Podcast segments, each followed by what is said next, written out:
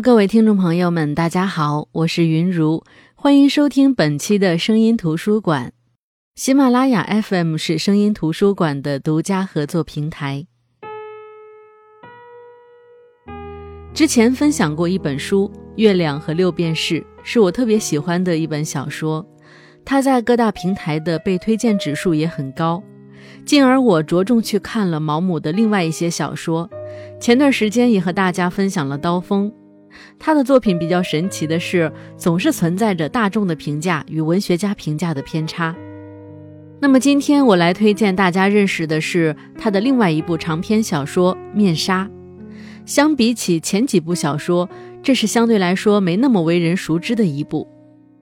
《面纱》这部小说从故事层面来说，是一部讲述红杏出墙的美丽妻子与不善言辞的丈夫之间的故事，但是它同时是一部包含着对人类的博爱、宗教的救赎、爱情、亲情等问题探索的非常经典的文学作品。在这部小说里，毛姆将人性描绘得特别饱满，以冷峻犀利的眼光和言语解释出所有事物的本质。小说一开场，是午后漆黑的房间里，百叶窗放下，一切充满了隐秘。房间内的男人和女人惊恐不已，他们看到白瓷做的门把手轻轻转动，但是又停了下来。你会感觉到不正常关系与异常惊恐的氛围，非常令人好奇。是的。这是一个出轨的妻子凯蒂和他的情人即将被抓现行的场景。凯蒂担心正在试图打开房门发现这一切的人是她的丈夫华尔特，她充满了恐惧，而她旁边的男人也慌张害怕。短暂的惊慌过后，门外的人走了，他们两人走出了房间，而此时正在侥幸地喝着饮料的这个情夫叫查理·汤森。查理是一个四十一岁的男人，英俊帅气，努力维持身材，看起来很迷人。他是一个讲起话来能让人心花怒放的魅力男人。他是殖民地总督助理，被很多人敬重，前途无量。他和妻子一起孕育了三个儿子。正是这样一个人们眼中看起来光芒四射的男人，在第一次见到凯蒂的时候，便深深的被吸引。而同时，他身上的魅力也吸引着凯蒂，后来成功把凯蒂变成了深深迷恋着自己的情人。而凯蒂呢，他的父亲加斯廷是一位贫穷的法官。从前，当他还是一位律师的时候，强势的妻子就把自己的理想抱负以及希望跻身社会名流的虚荣愿望寄托在他的前途上。于是，在妻子那里，加斯廷成为一个无用的丈夫，在家中几乎没有什么地位而言。但他不仅是一个可怜的丈夫，也是一个可怜的父亲。他身材矮小，形容枯槁，慕容呆滞，两片嘴唇很薄，而且上唇很长，又不苟言笑。两个女儿只是把他当成提款机，从来没有什么敬重和孝顺可言。好像一切都是父亲的责任与义务，所以当这位可怜的加斯廷当上了法官，而因此不能接私活的时候，赚的钱大打折扣。于是他本来就很低的家庭地位变得更加卑微而不值一提了。凯蒂的母亲是一位野心勃勃、精打细算的虚荣女人，她对丈夫和女儿的感情都充满着功利。当两个女儿还小的时候，她就发现凯蒂要远远比她的妹妹朵丽丝美太多了，于是，一心偏爱凯蒂，对她投入了绝大多数的爱和金钱，指望她能为自己找一个好女婿，从而能够实现自己丈夫所未能达成的抱负，即让她跻身上流社会。当凯蒂出落成一位标致少女，可以出去社交了以后，他更是对凯蒂倾注了非常大的希望。结果没想到，凯蒂吸引的年轻小伙子几乎都没钱没地位，要不就是年纪很大，四十岁左右的带着几个孩子的离婚男士。这些追求者当然入不了这对母女的眼。就这样，转眼间，凯蒂到了二十五岁，仍然没有找到合适的人选，而妹妹朵丽丝，那个胖胖的，但长相也不是特别逊色的妹妹，却在社交的第一年就找到了自己的如意郎君，富有的外科医生的独子杰弗里，并且很快订了婚。同时，这位外科医生还曾被封为男爵。朵丽丝使加斯汀太太有了意外的名利双收。从而，凯蒂在母亲那里失了宠。她意识到自己对于母亲而言，只是一个被希望赶紧扫地出门的大闺女。这时，美貌的凯蒂慌了神，感受到自己的处境已经非常尴尬。正好，真诚热爱着凯蒂的华尔特出现在凯蒂身边，鼓起勇气向她求了婚。他告诉凯蒂，自己是一名病菌学家，现在正在中国的清廷市任职。这个清廷市指的就是当时英国的殖民地香港。他这次回到英国是一次休假，之后就会返回清廷。凯蒂虽然并不了解这位蛰伏在自己身边很久，并对自己一见钟情的男人，但是他还是看穿这个男人平静外表下的深藏的按耐不住的爱意。针对他自己当下一筹莫展的处境，以及并不想出席妹妹朵丽丝的婚礼的强烈情绪，凯蒂非常想去到一个无人认识的地方，开始一段全新的生活。而此时，华尔特的出现，不失为一个最佳选择。所以，尽管凯蒂清清楚楚地知道自己对眼前这个男人没有丝毫期待与感情的时候，仍然因为他可以为自己提供的生活，选择了嫁给他。随后，两人一起远走中国。接下来，故事的跌宕起伏开始在中国的图卷上展开。凯蒂在跟随丈夫来到清廷以后，华尔特因为深爱着凯蒂而对她有求必应，并且几乎凡事都做到举案齐眉。但是，因为他是一个极为内敛、眼光毒辣、充满智慧又不善言谈的人。他对凯蒂的这份独有的热情，倒让凯蒂对他更加厌恶了。可以说，凯蒂完全不了解华尔特的魅力，但是华尔特却非常了解凯蒂。他知道凯蒂嫁给他的原因是想抢在妹妹朵丽丝之前出嫁，他也知道凯蒂本质上是一个怎样的女人。按他自己的话说：“我不会看错你。”我明知你愚昧无知、水性杨花，可是我仍然爱你。我明知你孜孜以求的是低级庸俗的东西，可是我仍然爱你。我明知你平庸浅薄，可是我仍然爱你。可是啊，爱情就是这样，被偏爱的都有恃无恐。凯蒂与情夫查理的事情被华尔特知道了。在一番争执中，华尔特戳穿了凯蒂美丽容颜面纱下的本质，这使凯蒂恼羞成怒。由于对查理的深情，凯蒂觉得和华尔特撕破脸未必不是一件好事，因为这样，他就可以和查理名正言顺地在一起了。可是查理是否愿意呢？毛姆在小说的行文过程当中，已经向我们揭示出查理是一个夸夸其谈、虚情假意、完全不可依靠的花花公子。这一点，作为上帝视角的我们是能够看得出来的。但是凯蒂因为狂热的爱情被蒙蔽了双眼，他自认为查理会收留他，并和妻子多罗西离婚。我们都知道这是一件不可能的事情。华尔特也早已明白查理虚伪世故和圆滑的本性。他告诉凯蒂：“只要查理立即和妻子离婚，并马上与你举行婚礼，我不会阻拦你；否则，我会带着你去霍乱肆虐的梅坦府，一起救治可怜的人们。”凯蒂觉得第二种选项无疑是一种自杀，而第一种正是他自己美好的愿望。于是，他立刻去找查理，告诉他自己当下面临的两个选择。这时，查理自私自利的嘴脸暴露无遗，他急于与凯蒂划开界限，并且一直装傻。这时，凯蒂完全看清了查理的面目，伤心而归，只得回家准备收拾行李去梅坦府。在凯蒂与华尔特一起去梅坦府以后，他们很少有交流。华尔特虽然依旧照顾着凯蒂，但是言语之间早已没有了温存。他的确伤透了心。凯蒂也慢慢认识到了另一个截然不同的华尔特，他博学高尚，救人于危难之中。在华尔特对自己的爱面前，查理的爱简直不值一提。但是，他们似乎也没有办法回到过去了。在这里，他认识了矮小又睿智的沃丁顿，也就是梅坦府海关副官长。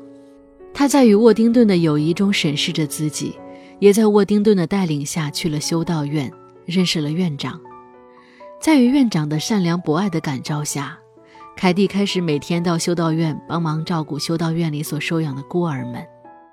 凯蒂有了事情可做，他在克服了自身的一定缺陷之后，感受到与孩子们相处的愉悦，也在了解了院长和修女们的更多故事之后，感受到他们的博爱与伟大。他们舍弃个人的私欲和小爱，去完成对人类的大爱。他们发誓永远不返回自己的祖国，而在中国内陆这片瘟疫流行的贫瘠土地上，修起修道院，过着清苦的日子，并救养孤儿。尽管一些修女们因为霍乱去世，但是剩下的人仍然坚守在这里，无所畏惧。凯蒂这时已经因为自己对华尔特的背叛。而感到非常惭愧。他曾经试图祈求华尔特的原谅，但华尔特冷淡地说：“其实自己之所以带他来到梅坦府，就是为了宽恕他。与其说起看不起凯蒂，不如说是因为他看不起自己。因为即使这样，自己还是爱着凯蒂。”有一天，凯蒂突然昏倒，原来她怀孕了。考虑到自己的怀孕时间，凯蒂感到惆怅，并且不知道怎么跟华尔特说明。当华尔特回到家里问孩子是否是自己的时候，凯蒂感受到，如果他能够告诉华尔特一个肯定的答案，那么华尔特将会无比开心，之前所有的过节都将过去，华尔特会得到真正的幸福。可是，此时的凯蒂无论如何对华尔特这样一位可敬的人。都无法再撒谎了。他在面对追问时，只能坦诚地说，自己并不清楚这个孩子究竟是谁的。而得知这一点的华尔特离开家里，继续忙着工作。可是没想到，几天之后的凌晨，凯蒂就被士兵们告知，华尔特已经染上霍乱，严重脱水。在华尔特死前，凯蒂一直做的一件事情，就是希望华尔特能够宽恕他。他发自内心的感到抱歉，可是华尔特并不回答他，只是直直地盯着墙壁，直到凯蒂喊出那一声 “darling”，华尔特的两行泪水夺眶而出，在临终前只留下一句话：“那只狗死掉了。”这句话是英国18世纪中叶杰出诗人 Oliver Goldsmith 那首《疯狂死亡挽歌》的最后一句诗。这首诗讲的是一个伪善的人和他的狗刚开始关系很好，但是之后因为一场怨恨，这只狗发了疯，咬了这个伪善的人。所有人都咒骂并害怕这只狗，这个人也被认为一定会死去。但是最后神奇的是，人没有死，而那只狗死掉了。其实我们知道了这首歌的意思以后。发现华尔特临终前说的那句话，应该就是为了表达自己与那只狗相似的命运。在华尔特心目中，他自己没有光鲜亮丽的身份与地位，他是那么的卑微。凯蒂耀眼夺目，是众人心中可贵的人，他是那么的高高在上。有一天，二人反目，华尔特对凯蒂充满了怨恨，但是又无法表达。他报复凯蒂，带他一起来到这祸乱四行的梅坦府，最终得到的是凯蒂被救赎，而自己的下场却是死去。或许是因为这份感情当中，华尔特从来没有与凯蒂平起平坐过，他的爱情便不可避免地落入了如这诗歌般所描述的悲剧当中。在他们二者的关系中，当凯蒂犯了错。他首先是为自己疗伤，接下来他才意识到自己的做法是错误，而且是堕落的。然后他试图通过别的方式拯救自己曾经的堕落，比如他去修道院交朋友，这一切对他而言是忏悔。其实忏悔这件事儿，是做完了以后，人们就会习惯性的认为自己过去的过错会减轻，究其根本而言，只是卸下了自己心里的包袱而已。可是这一切对于深情而内敛的华尔特来说，他独自忍受深爱的人对自己最彻底的背叛，他因为爱而甘拜下风，所以选择给他机会，但是这个机会换来的是这个人的痊愈，也是自己的伤口的反复恶化。为什么说是反复的恶化呢？因为凯蒂刚开始面对他的宽恕，只觉得想去死，并且仇恨他。后来，当他意识到自己的过错以后，他开始祈求他的原谅，但是这份祈求并不是因为爱，而是怜悯。凯蒂最后开口叫的那声 “darling”，其实跟叫一个小猫小狗没有什么区别，那是个被凯蒂用烂了的、毫无真情实感的词。所以在听到这句话时，华尔特的泪水，我觉得不是幸福的泪水，而是一种近乎绝望，对自己的深情。充满嘲讽的泪水。我觉得在这本书的书写上，毛姆是冷静且犀利的。他没有安排凯蒂这样一个女人在忏悔之后爱上华尔特，因为以凯蒂坦率且带着幼稚的性格，如果她真能爱上华尔特，那她早就做了。可是她不爱，她才从对查理的深爱中抽离，也不可能再那么快的去交付自己真正的爱情给华尔特。而华尔特。是一个最懂得爱为何物的人，故而他也不需要凯蒂假装的爱或者发自内心的怜悯。直到华尔特死去，毛姆揭开了所谓的爱情的面纱。爱就是这样，盲目无理。假若你注定爱一个不爱你的人，等待的只有悲剧。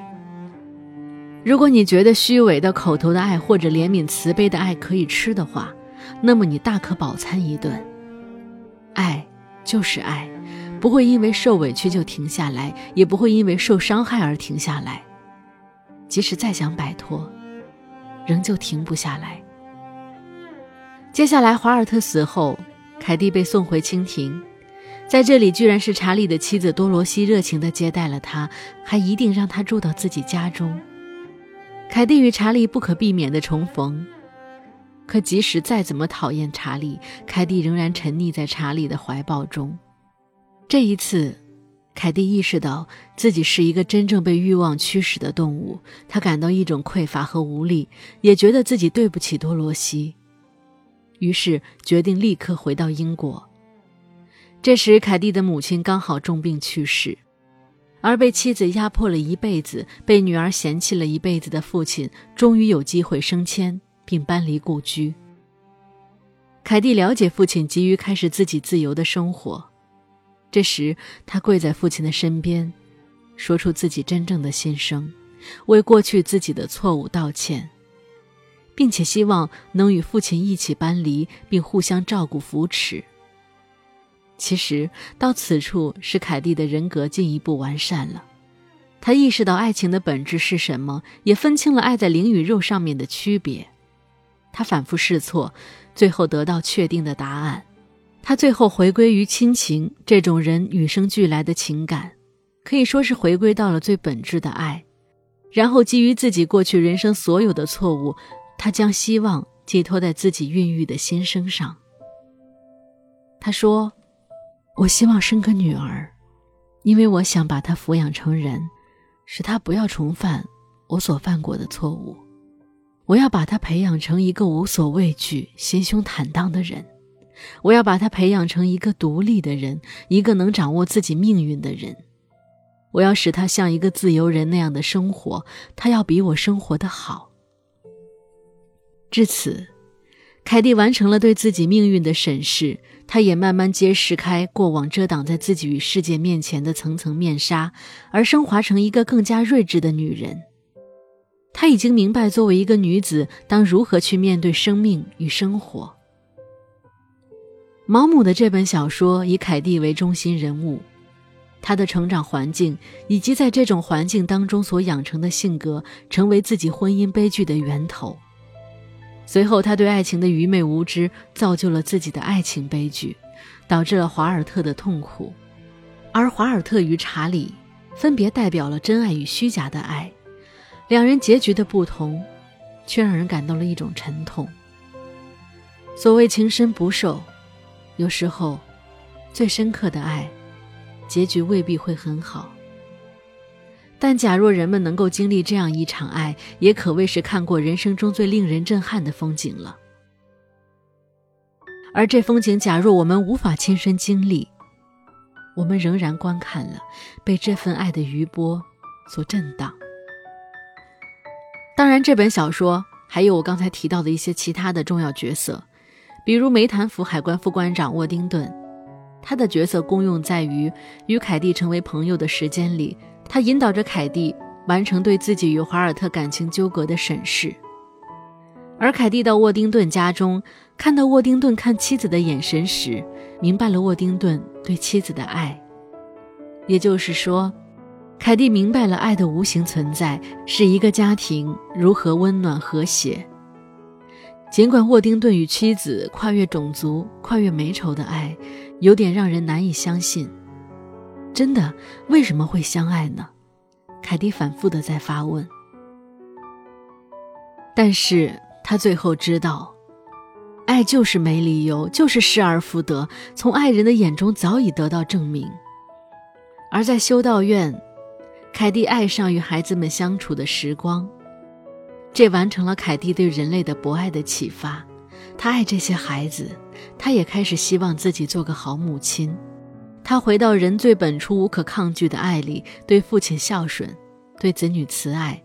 这种爱看似平常，但是并非每个人都能做到的，它是非常高尚的。所以，可以说，毛姆在小说当中设置了四层爱的面纱。第一层是真正的爱情，这层面纱的揭示者是华尔特。